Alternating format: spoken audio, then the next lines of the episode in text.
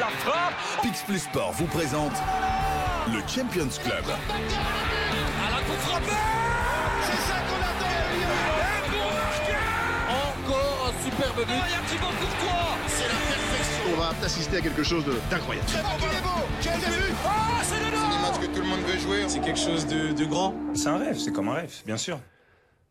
Salut tout le monde, j'espère que vous êtes en forme car il faut l'être. Les phases de poule de la Ligue des Champions se terminent dans moins d'un mois. On est parti pour une troisième émission déjà du Champions Club. Le temps passe vite. Euh, Cette euh, journée, on la passe tout simplement avec euh, Alex Teclac et Jonathan Lange. Salut les gars. Salut Mathieu, c'est vrai que c'est comme dans un rêve d'être avec vous tous. La Ligue des Champions, je. Ouais, ça file, hein. Ça Ouais, file. ça va vite. Mais c'est toujours un Ça plaisir d'être avec vous. Petite piqûre de rappel par rapport à ce qui s'est passé. C'était juste avant la trêve internationale. Ce qu'il ne fallait pas rater. Avec Lewandowski, Gavi qui peut frapper, non qui sert dans l'axe. Un partenaire avec la frappe. Gavi à gauche, Oh, le centre, il est bon. Lewandowski Oh là là là là Le centre deuxième. Bonne. Lewandowski, c'est goal, ça non Avec Kimi derrière le ballon, c'est pas mal donné, c'est but Et voilà Avec ouais, ce passage de Sané, il va aller au bout Il va aller au bout chez lui Pedri Oh, le poteau Oh, cette frappe là là là là là là Alain Le but d'Alain Avec le but non. La reprise, elle est au fond celle-là. Neres et Benfica qui insistent. Oh, Il y a eu quoi euh, Trois occasions en une hein, pour euh, les Portugais. C'était franchement du grand, grand spectacle à l'occasion de cette deuxième journée. Place à la troisième, donc, euh, dès ce mardi et ce mercredi. Le programme qui nous attend, il est très alléchant, évidemment, avec le multi-live. Dès demain, ben, on croise les doigts, évidemment, pour le club de Bruges face à l'Atlético. Marc Delire et Benoît Tan seront à Inter euh, Barcelone. Et puis, encore de belles affiches, notamment Ajax-Napoli. hein. Ça vaudra franchement la peine d'être vécu. Tous les matchs débutent dès 18h45. En tout cas, les deux premiers matchs débutent avec notamment le Bayern à 18h35. Donc sur Pix plus Sport. Mercredi, Alex, on a de la chance. On sera à Benfica, Paris Saint-Germain. Sortez votre short. On annonce 20 28 degrés du côté de Lisbonne. Et euh, bah, il y a aussi un très intéressant Chelsea-Milan. Les clubs milanais, on en parle dans quelques minutes avec notre invité du jour. Mais avant ça, on parle du club de Bruges. C'est dans quelques instants. Mais avant ça, j'avais surtout envie d'entendre votre coup de cœur. Parce que euh, votre coup de cœur, quand on revoit le but d'Alan, j'imagine que ça peut être celui-là. Ouais, forcément, euh, c'est sans mauvais jeu de mots. Erling Haaland, parce que Niklas Süle, il est quand même grand. Hein. Euh, J'ai vérifié, c'est 1m95. Placer son pied comme ça au-dessus de la tête d'un géant, ça fait penser forcément à Zlatan Ibrahimovic, qui lui seul était capable d'inventer des gestes comme ça. Donc voilà, Le Mal- coup du, cor- du scorpion et encore un triplé ce week-end. Ouais, puis il s'arrête plus, mais rien qu'en Ligue des Champions, c'est son 26e, 26e but en 21 matchs. C'est un truc de dingue. Ouais, Alex, il a- euh, ton coup de cœur?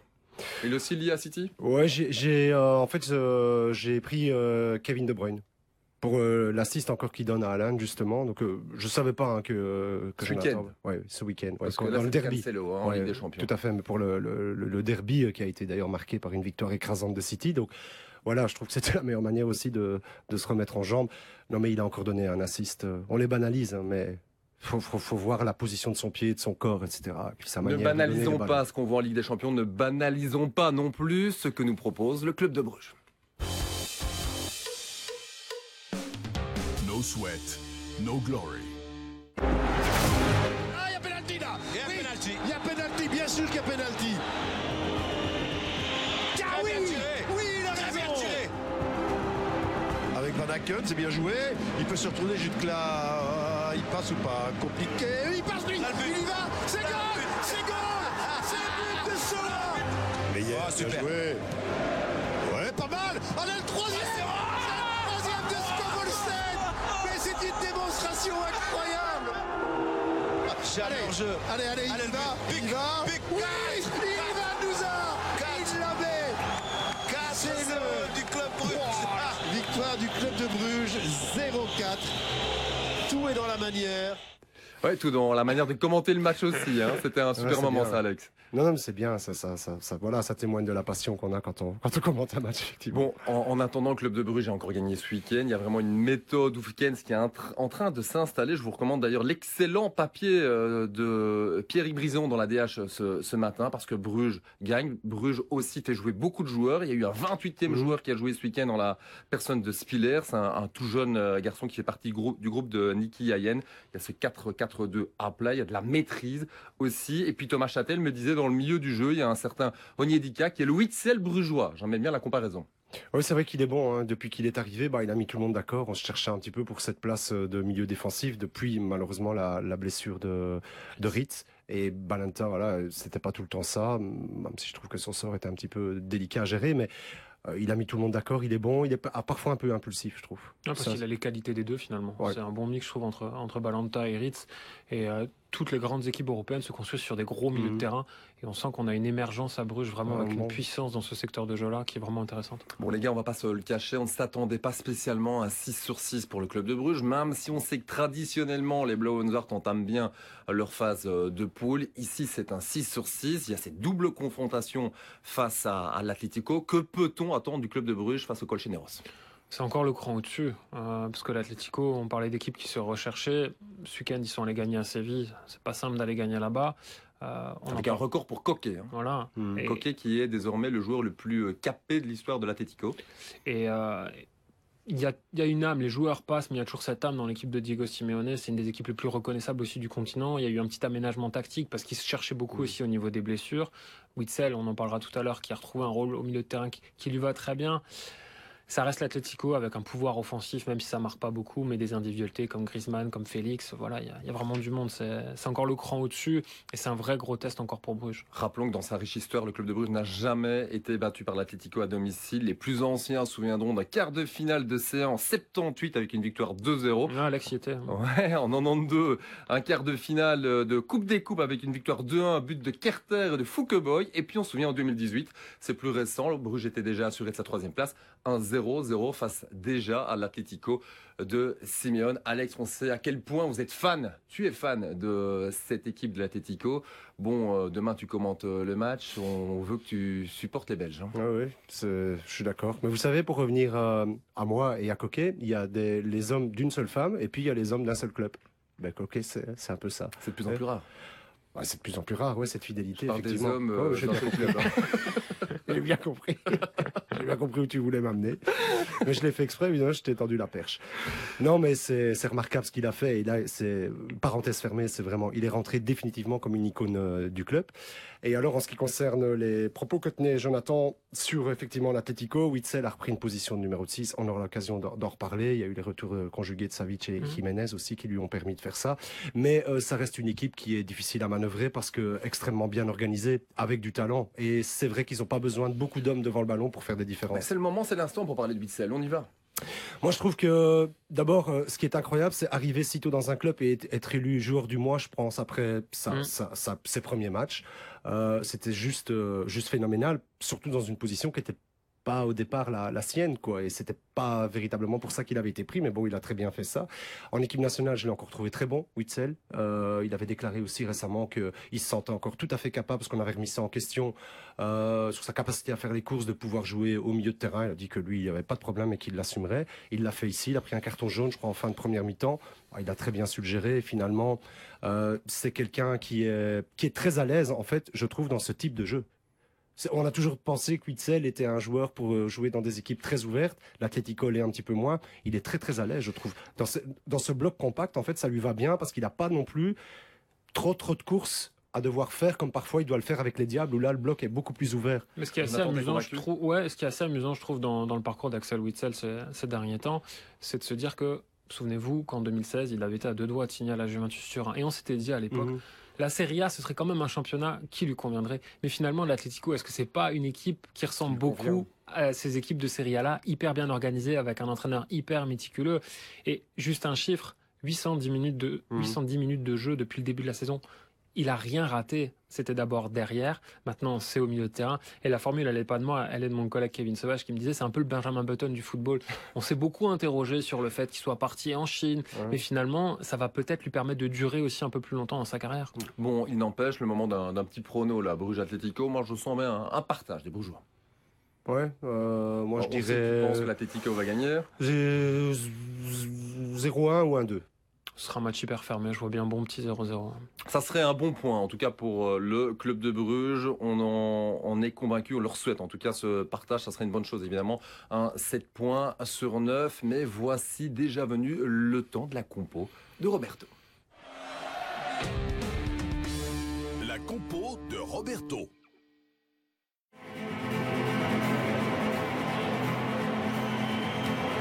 Et le but, le but de Salemakers, voilà, 39e minute de jeu. Et c'est un but partout maintenant le Milan AC qui, euh, qui égalise. Passement de jambe, décalage côté gauche, le centre est beau. Et Alexis Salemakers pour le 2 à 0. Voilà le Milan AC, le vrai Milan AC. J'ai envie de, dire 2-0. Deuxième but en deux matchs de Ligue des Champions pour Alexis Salemakers qui avait ouvert son compteur donc, euh, contre Salzbourg lors de la première journée. Oui, on a une grosse pensée pour Alexis Salemakers hein, parce que la, nouvelle est tombée il y a quelques heures. Cette blessure face à Impoli euh, samedi et donc une absence de 6 à 8 semaines pour euh, Alexis Salemakers. Déchirure partielle du ligament collatéral euh, médial. Il y aura donc pas de Coupe du Monde pour Alexis Salemakers, l'ancien Anderlechtois, lui qui n'avait pas joué une seule minute lors des deux matchs de l'équipe nationale.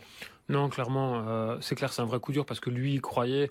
Après, il aurait quand même fallu un concours de circonstances pour qu'il se fasse une place dans les 26. Je pense qu'il était plus dans les 27e, Mmh. 28e homme aussi. hein. Aussi, ouais. Mais c'est pour une question de comportement, il se murmure parfois ça Non, aussi une question de profil, je trouve, parce que c'est vrai qu'en Belgique, on a tous l'image de Salemaker, c'est un latéral droit, mais quand on regarde les matchs du Milan, euh, il joue un rôle beaucoup plus offensif, et à ce niveau-là, il y a un embouteillage. Donc, Ouais, puis il a euh, été testé hein, par euh, Martinez avec plus ou moins de succès dans Ouais, cette position, compliqué. plus ou moins de succès. il Ouais, était plus à l'aise en dessous de l'attaquant que dans le couloir. tout à fait. Bon, très bien, avec tout ça, on a envie de découvrir, découvrir votre compo parce que les blessures s'enchaînent. Il y a aussi un certain Thibaut Courtois qui n'est pas disponible. Il n'a pas joué hier lors du partage du Real face à Osasuna. Blessure qui, a priori, n'est n'est pas très grave, mais euh, on verra ce que ça va donner, Jonathan. Ouais, c'est ce qu'on nous dit. Sciatique. Hein.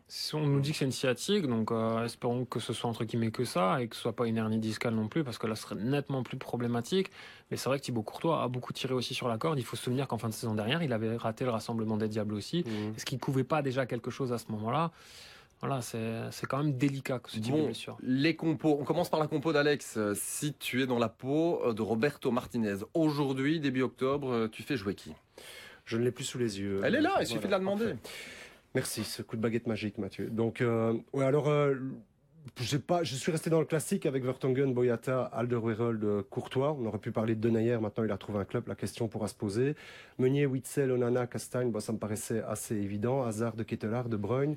En l'absence de Lukaku, je trouve que De Ketelaar est le moins mauvais choix devant, même si c'est pas sa place de prédilection, c'est peut-être celui qui peut le, le plus combiner pour m'expliquer. Bon, il y a quand même un choix qui interpelle. Maintenant, Hazard. suivez mon regard, évidemment, hasard, d'autant plus que Trossard a marqué un triplé euh, ce week-end. Pour euh, Trossard, c'est 5 buts désormais, un en, en 7 matchs. Deserbi est fan de lui. Quid euh, d'Hazard, en, ben, en sachant finalement qu'il n'y a plus que Roberto Martinez qui lui fait confiance. Mais il faut, moi, tu me demandes de, de me mettre à la place de Martinez. Ouais, hein, quand je là, fais on la n'est pas à la place de Teclac, on est à Non. la place de Martinez. Et moi, je sais qu'il va le faire jouer parce que euh, je, enfin, j'en ai déjà parlé, je vais, je vais le, le répéter. Pour moi, Eden, si tu le mets pas sur le terrain et que tu le mets sur le banc, qu'est-ce que tu fais avec aujourd'hui? Et, et puis il y a aussi un, un- un- je veux dire, un Je respect. pense que c'est quand même quelqu'un qui est très important dans la vie d'un groupe. euh, Voilà. de ça. Donc ça, ça a un impact psychologique. Mais ce que je veux dire, pourrait même très si, bien entrer en tant que joker de luxe. mais moi je trouve, moi je pense pas. Moi je pense pas parce que je pense plus. Pourquoi? Parce que euh, il a besoin d'abord de la température du match pour monter en température. Pour moi, pour débuter les matchs, c'est c'est important qu'il soit là aussi psychologiquement pour l'équipe et peut-être contre l'adversaire. Mais surtout, Mathieu, Jonathan, si tu le fais monter au jeu, c'est plus un game changer. Il saura pas le faire.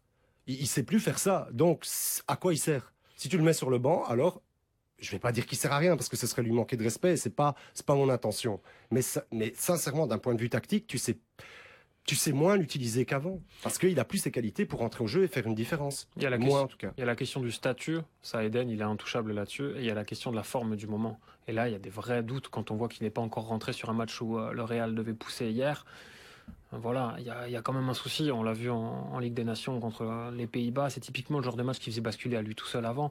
Et euh, ça fait de la peine en fait de dire ça. Et j'utilise toujours cette expression de dépit amoureux quand on le voit parce qu'on a tous eu euh, des étoiles dans les yeux quand on l'a vu jouer pendant si longtemps. Mais voilà, c'est de se dire que finalement, malheureusement, c'est plus le joueur qu'il était, qu'il était à l'époque. Et, donc, en découvrant ta compo, je me permets, les gars, parce que le temps file, la compo de Jonathan, il n'y a pas de hasard. Alors. Non, c'est la priorité à la forme du moment, euh, et donc avec un Mignolet dans les buts, une défense à 3 avec Alderweireld, Vertonghen central euh, et Théâtre. Sur les, dans les couloirs Castagne et Carrasco, avec la paire Witzel-Onana, je pense que celle-là on peut construire dessus. De Bruyne, Trossard forcément, après son triplé euh, sur la pelouse du Liverpool, et De Ketelaar aussi, je rejoins Alex. Il peut y avoir un match entre De Ketelaar et Batshuayi. Je pense que sur le dernier rassemblement, Michi Batshuayi a perdu énormément de points dans sa compréhension aux autres. Il est quand même un cran en dessous de De Ketelaar et dans ce que lui demande euh, Roberto Martinez sur des matchs, des séquences de matchs précis. Je suis plus à, amené à faire jouer de Ketelaar. En tout cas, on va se prendre au jeu. Hein. Semaine après semaine, euh, d'ici le 2 novembre, la compo de Roberto Martinez, elle tombera à la mi-novembre. C'est toujours un jeu sympa, mais il y a encore d'autres matchs qui nous occupent cette semaine, avec notamment deux belles affiches. L'immanquable. L'immanquable, plutôt les immanquables euh, cette semaine. Inter, Barça mardi, Chelsea, Milan mercredi. Deux équipes italiennes et donc un expert italien aujourd'hui en notre euh, compagnie. Il est nouveau dans l'équipe, on le salue. Benvenuto David Stegen. On sait euh, David que vous avez le, sang italien via votre maman et que vous êtes bien placé pour notamment nous parler de, de l'Inter puisque vous êtes un, un supporter depuis votre plutôt tendre enfance. Ça ne va pas bien pour l'Inter. Désolé, David, de vous lancer comme ça, mais c'est vrai que cette défaite de, cette semaine, elle fait mal. Et vous êtes surtout là pour nous parler aussi ben, de cette situation financière qui n'est quand même pas optimale pour les interistes. Non, non, euh, le club va très mal depuis de plusieurs années. Euh, donc il y a euh, le Sunning Group, donc des Chinois qui possèdent le club et qui doivent emprunter de l'argent pour euh, rembourser des dettes, les intérêts des dettes. Donc euh, c'est très très très mal pris. J'ai un petit retour qui est un peu gênant, euh, ce qui me bloque un peu. Il faudra faire avec David. Hein. voilà, ok, pas de problème. Donc ils viennent de faire une augmentation de capital la semaine dernière de 140 millions. mais ils sont donc ils sont toujours à moins 140 millions au lieu de 240 millions. Donc ils ont investi 100 millions. Ouais, et, je sais euh, aussi que la stratégie sportive de l'Inter finalement vous interpelle. On sait qu'avec Inzaghi, euh, visiblement, ben, on est arrivé à un tournant. La presse italienne de ce matin nous dit que le match évidemment face au Barça et à Sassuolo le, le week-end prochain seront déterminants. Ils seront tout à fait déterminants. Euh, c'est la plus mauvaise, le plus mauvais début de championnat depuis 11 ans. Donc on a perdu, euh, donc l'Inter a perdu quatre fois déjà sur huit matchs, donc c'est interpellant. Et euh, il y a 11 ans, on a remplacé Gasperini par Ranieri, donc je pense que le sort de d'Inzaghi est scellé, je pense déjà, donc euh, ça va si, ça va si pour lui. D'accord avec ça, euh, Alex, c'est fini pour Inzaghi déjà? Bah, il y a eu euh, beaucoup beaucoup de critiques hein, ces derniers temps dans, dans, la presse italienne concernant l'Inter et euh, il était déjà sur la sellette quand même depuis un moment. Il a perdu des matchs importants. Euh, à sa décharge, c'est vrai qu'il y a eu des choix bizarres. Je sais pas, David, euh, ce que la presse italienne en, en pense, mais le fait que, Romelu soit absent est tant mieux pour lui, qu'il ne connaisse pas cette période-là actuellement, parce qu'il aurait, aurait, pris pour son grade. Mais il a hésité beaucoup à, aligner un profil comme Zeko. Maintenant, il, l'aligne, mais dans des, dans des circonstances qui sont pas les meilleures. On lui a reproché ça, je pense, à Inzaghi aussi, mais voilà, je pense qu'il subit aussi un petit peu une situation générale du club assez négative et à mon avis, il fera plus partie euh, du club dans les, les, prochains, les prochaines Après, semaines. Après, il y a aussi la question financière parce que, enfin, je pense pas me tromper en disant ça, mais en Italie, quand un entraîneur est viré, quand il va pas au bout de son contrat, son mmh. club continue à le payer jusqu'à ce qu'il retrouve un employeur. Donc, ça va encore un peu plus plomber les finances de l'Inter qui sont déjà dans le rouge. David, euh, justement par rapport au, au, au, choix financier, on l'a bien compris aussi, au, au choix sportif, vous n'êtes pas convaincu par rapport à, à notamment par rapport à Dzeko, parce qu'il n'y a pas beaucoup de jeunes qui pointent le bout du nez, contrairement à ce qu'on peut voir à l'AC Milan d'ailleurs. Il, il y, a, le seul Aslani qui, qui peut peut-être prétendre à quelque chose.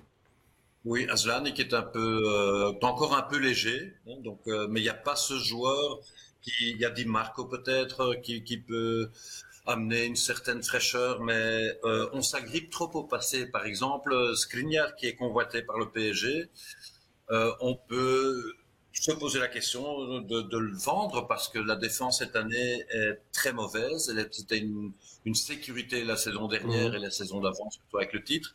Mais on s'agrippe trop passé. Euh, il n'y a que le retour de Lukaku qui, qui amène un certain espoir. Mais l'équipe ne tourne pas. J'ai été voir le derby contre Milan et quand je vois le contraste avec la vision sportive du Milan AC, euh, le Milan AC qui me fait penser vraiment aux années 80 euh, sous Arrigo Sacchi, qui a révolutionné le football euh, italien en lâchant le catenaccio et jouant un football très offensif avec Rijkaard, Gullit et Van Basten. mais je retrouve ça un peu maintenant grâce au génie et la vision de Maldini qui a créé un noyau qui est vraiment hyper équilibré. Il y a David, on, En, on, en reparle dans quelques instants de la Milan parce que vous avez déjà cité le nom de, de, Romelu Lukaku. Forcément, il est toujours absent. Dieu sait si vous le connaissez très très bien puisque vous étiez présent au Sporting Anderlecht à, à ses débuts en tant que professionnel. Romelu, c'est tout simplement sa pire saison, ou en tout cas sa pire année, l'année 2022 en termes de buts marqués. Seulement, seulement 9 buts marqués depuis le 1er euh, janvier quand on regarde un peu dans le rétroviseur, sur les dix dernières euh, saisons, eh bien, il n'a jamais euh, aussi mal presté. C'est malheureux euh, pour lui. On sait que vous êtes assez proche de lui. Vous avez des nouvelles? Ben, je sais que maintenant il faut surtout le laisser tranquille parce que quand il est blessé, il est imbuvable, mais dans le bon sens du terme. Euh, c'est un champion et je pense qu'il a été la victime euh, d'un coach qui s'entendait pas avec Thomas Tuchel, euh, qu'il faisait jouer de temps en temps, pas assez. Et Romelu est un joueur, je pense qu'Alex confirmera cela, qui a besoin de jouer beaucoup pour être performant. C'est pas le style à, être remplaçant. Mmh. il, a, il a besoin de rythme de match et il veut jouer toujours. Il y a quand même un phénomène aussi, et surtout un paramètre avec lequel il faudra compter, c'est qu'il ne reste plus que 10 matchs. Vous le dites, David, il faut du rythme. Euh, on ne sait pas quand exactement il, va revenir. C'est quand même préoccupant, Alex. Oui, moi je pense que c'est vraiment le genre de joueur. Euh, on peut pas dire oui en deux trois semaines ça va. Voilà, il sera, il sera, il sera apte. Et je, rejoins les propos de David. C'est vrai, c'est un joueur qui typiquement tout au long de sa carrière a déjà prouvé qu'il avait besoin d'enchaîner des matchs et d'enchaîner des matchs pour à un moment donné être dans le rythme. Bon, il arrive maintenant dans une situation un petit peu, petit peu délicate euh, pour euh, pour son retour. Il y a surtout la, la Coupe du Monde en, en, en ligne de mire qui est très importante pour Martinez aussi. Donc voilà, je ne sais pas dans quel état on le récupérera. On le récupérera à temps, ça j'en suis sûr, mais je ne sais pas dans quel état, et personne ne le sait. Lui seul le sait. Comment sera-t-il? C'est vraiment une période d'incertitude qu'on vit avec euh, avec euh, Lukaku. Mais juste pour terminer sur les, propos de David concernant la défense, vous savez que c'est une catastrophe hein, euh, l'Inter cette année-ci. C'est, je crois, c'est déjà 13 buts encaissés. C'est vraiment un début de saison qui est catastrophique. Là où ils en avaient vraiment fait une arme, ils ont un gros problème avec ça. Je pense que c'est contre l'Udinese et contre le Milan AC, David. dis-moi si je me trompe, où ils mènent à chaque fois et puis ils se font remonter au score. Le derby. Ils ont du mal à gérer leur avantage. Ah ouais, parce que si tu mènes dans un match et que tu, qu'en plus tu crées des occasions, le problème en fait, il est il est pas si grave que cela. Tu me comprends, il y a du contenu. Mais le souci, c'est que ils sont très fébriles défensivement, extrêmement fébriles. On voit encore qu'il faut surtout pas retenir un joueur qui veut s'en aller comme Skriniar. Ouais, c'est vrai.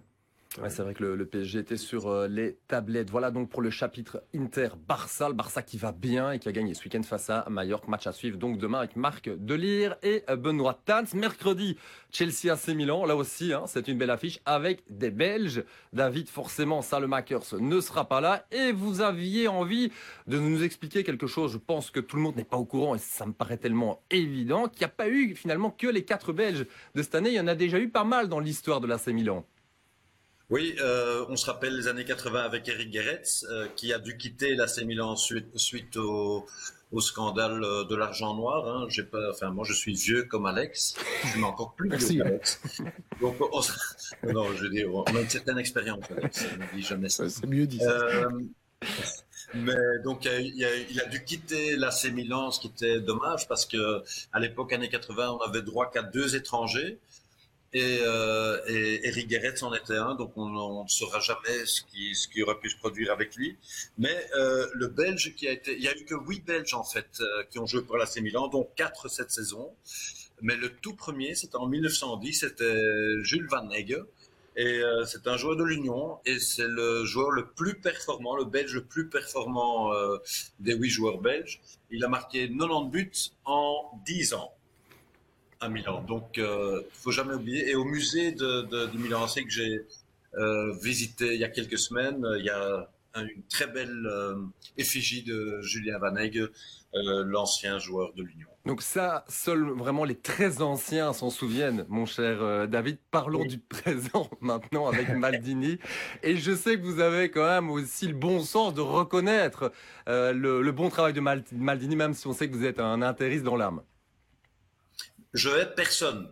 J'aime souvent une équipe plus qu'une autre, mais euh, le Milan, il faut vraiment respecter le Milan, euh, qui vient d'une situation financière aussi désastreuse.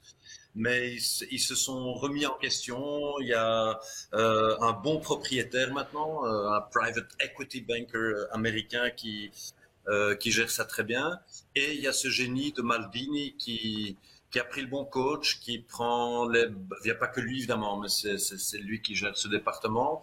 Et quand on voit le noyau de, du Milan AC, il y a un mix quasi parfait entre des joueurs jeunes, talentueux, comme Charles de Ketelaar, Alexis, et tant d'autres. Euh, il y a des joueurs un peu plus expérimentés comme Tonali, et puis il y a des, euh, des vieux, on dirait, hein, des, des, joueurs vraiment d'expérience qui encadrent euh, l'équipe comme Zlatan, qui ne joue peut-être plus beaucoup, mais... C'est son euh, anniversaire aujourd'hui d'ailleurs, figurez-vous. Oui, voilà, un de mes joueurs préférés aussi.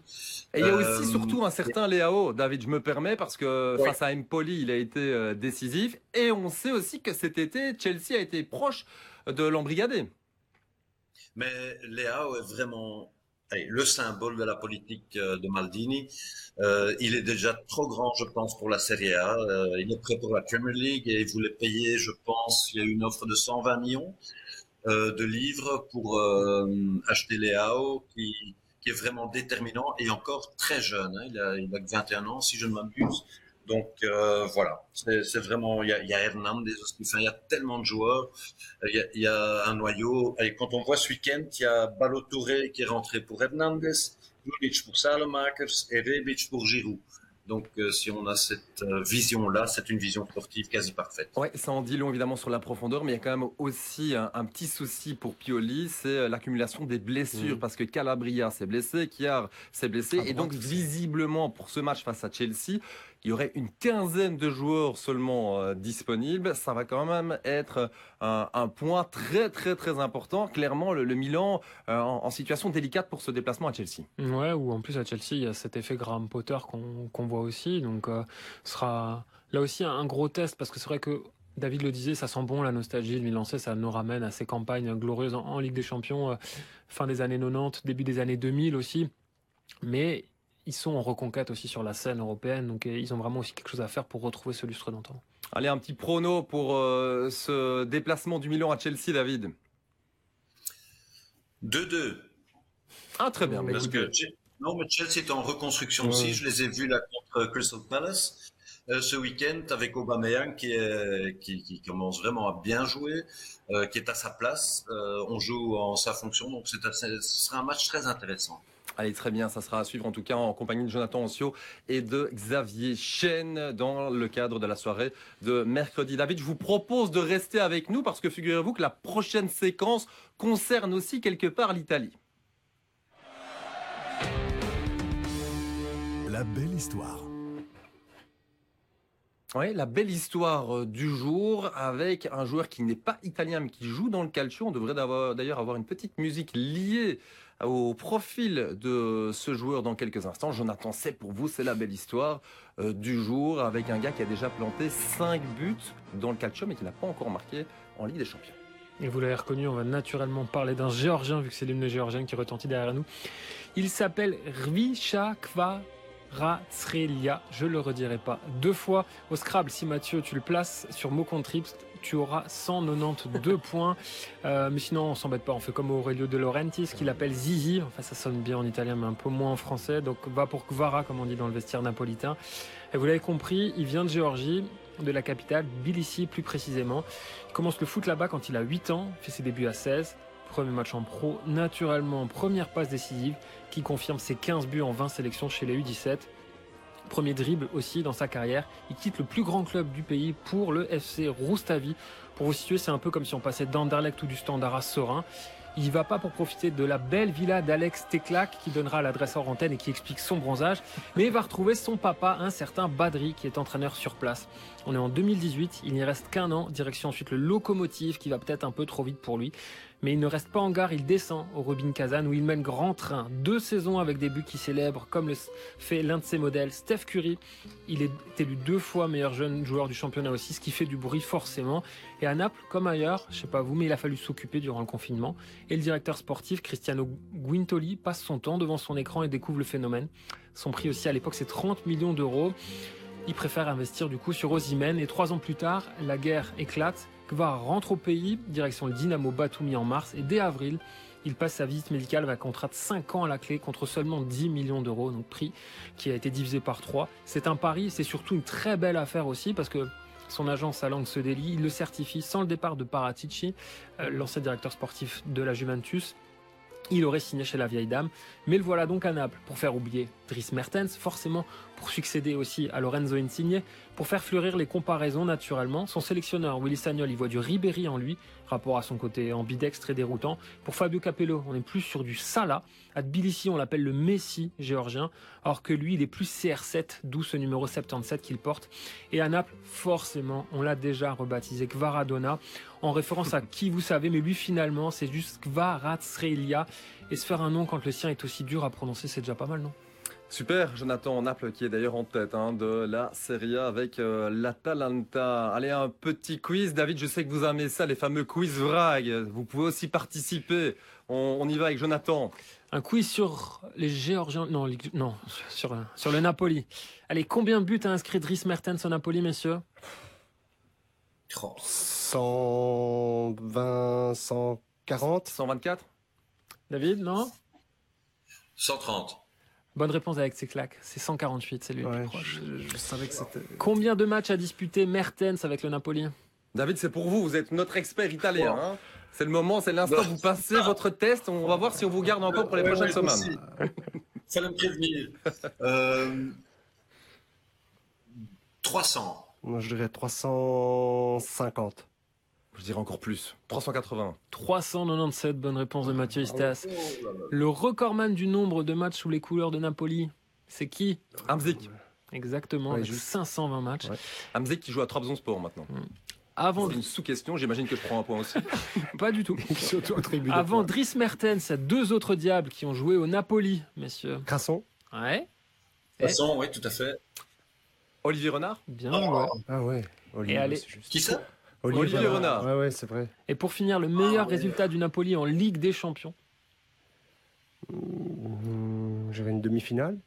Mathieu Un quart. David Demi-finale, je Ouais. pense. Eh ben non, messieurs, c'est un huitième de finale. Ah. En, Oh. trois fois. En 2011-2012 contre Chelsea, c'était le dernier match avant Di Matteo. Ah oui, Euh, oui. Contre le Real en 2016-2017 et contre le Barça en 2019-2020. Un plafond. Très bien. Bon, on va encore un peu s'entraîner, n'est-ce pas, David? Oui. Oui. Merci en tout cas David, c'était euh, très intéressant d'avoir votre plaisir. point de vue euh, concernant ces, ces clubs italiens. On croise les doigts pour eux. On se retrouve très bientôt évidemment pour euh, de nouvelles aventures sur euh, la Champions League avec vous. À bientôt David. Merci David. beaucoup. Allez, un petit, un petit prono tant qu'on y est euh, pour, euh, pour la route. Allez, on a encore euh, un tout petit peu de temps. J'ai quand même envie de vous demander ce que Bruges va faire face à l'Atlético. Vous me l'avez déjà dit, donc ce n'est plus nécessaire d'en parler. Par contre, dans l'autre affiche, il y a l'Inter face au Barça. On a quand même le sentiment que le Barça est clairement le favori de cette rencontre. Ouais, deux, Barça. Ouais, 0-2.